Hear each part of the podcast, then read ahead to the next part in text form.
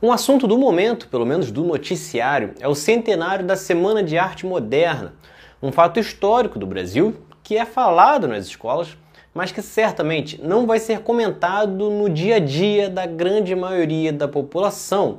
O que foi esse evento e por que não é popular, você vai conferir agora. É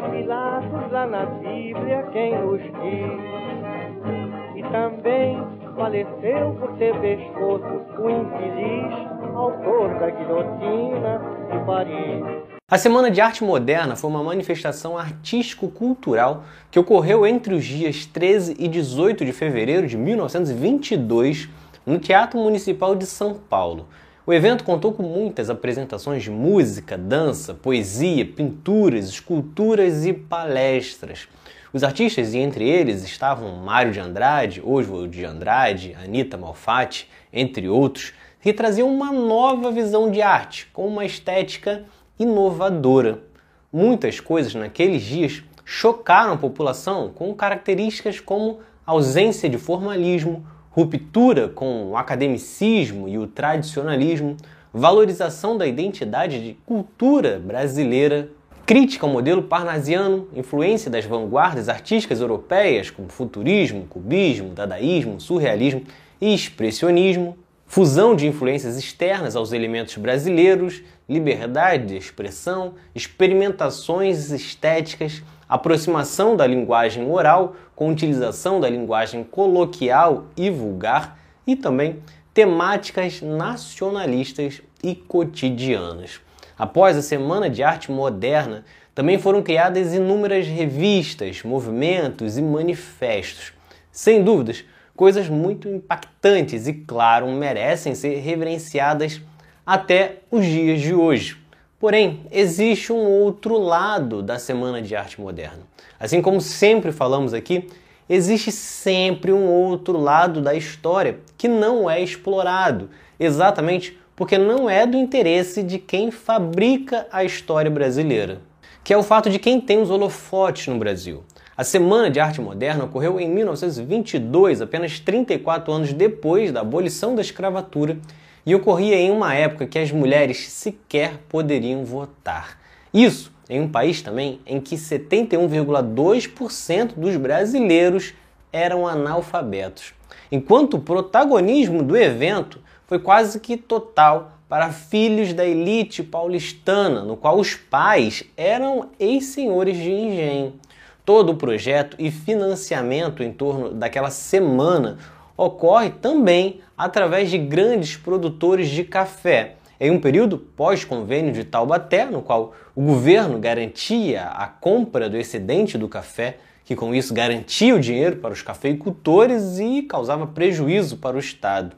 Em um período que vivíamos aquilo também que ficou conhecido como a República do Café com Leite, no qual partidos paulistas e mineiros dominavam o país politicamente e agora queriam também dominar culturalmente.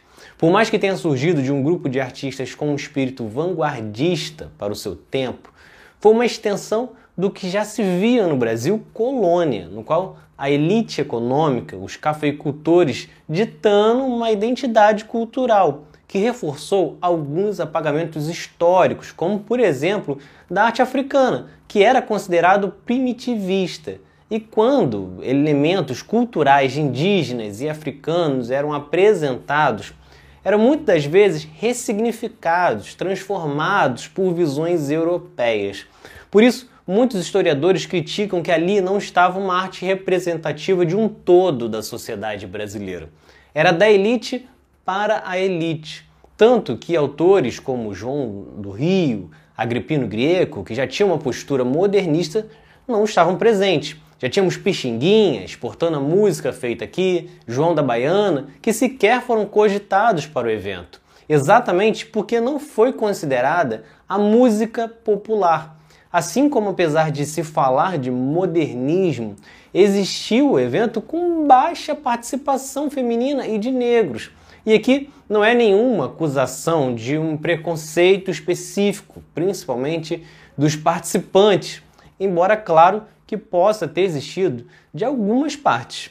Mas o ponto é que isso é uma ideia de arte que é enraizado no Brasil e existe até os dias de hoje. Já falei aqui, por exemplo, em episódios sobre a história do funk, do samba, que enfrentaram muito preconceito. Aqui no Brasil, muitas vezes, autores, compositores, estilos musicais apreciados por uma elite econômica no Brasil são tratados como de uma qualidade superior, moderna, mesmo que compreendido e apreciado por uma minoria, essa minoria rica.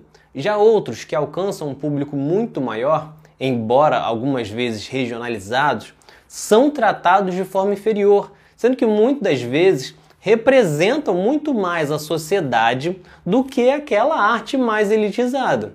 E aqui, claro, não estamos diminuindo a Semana de Arte Moderna. Historicamente, é importante sim, tivemos grandes artistas no evento, grandes obras, mas é preciso fazer sempre esta reflexão, porque não é apenas o que é feito pela elite ou para a elite que é de qualidade moderna, diferenciada. Na descrição você confere alguns links com alguns posicionamentos de historiadores e especialistas em artes sobre a Semana de Arte Moderna e esse contexto histórico. Então é isso. Se vocês gostaram, curtam, se inscrevam e assistam os próximos vídeos do outro lado da história. Valeu!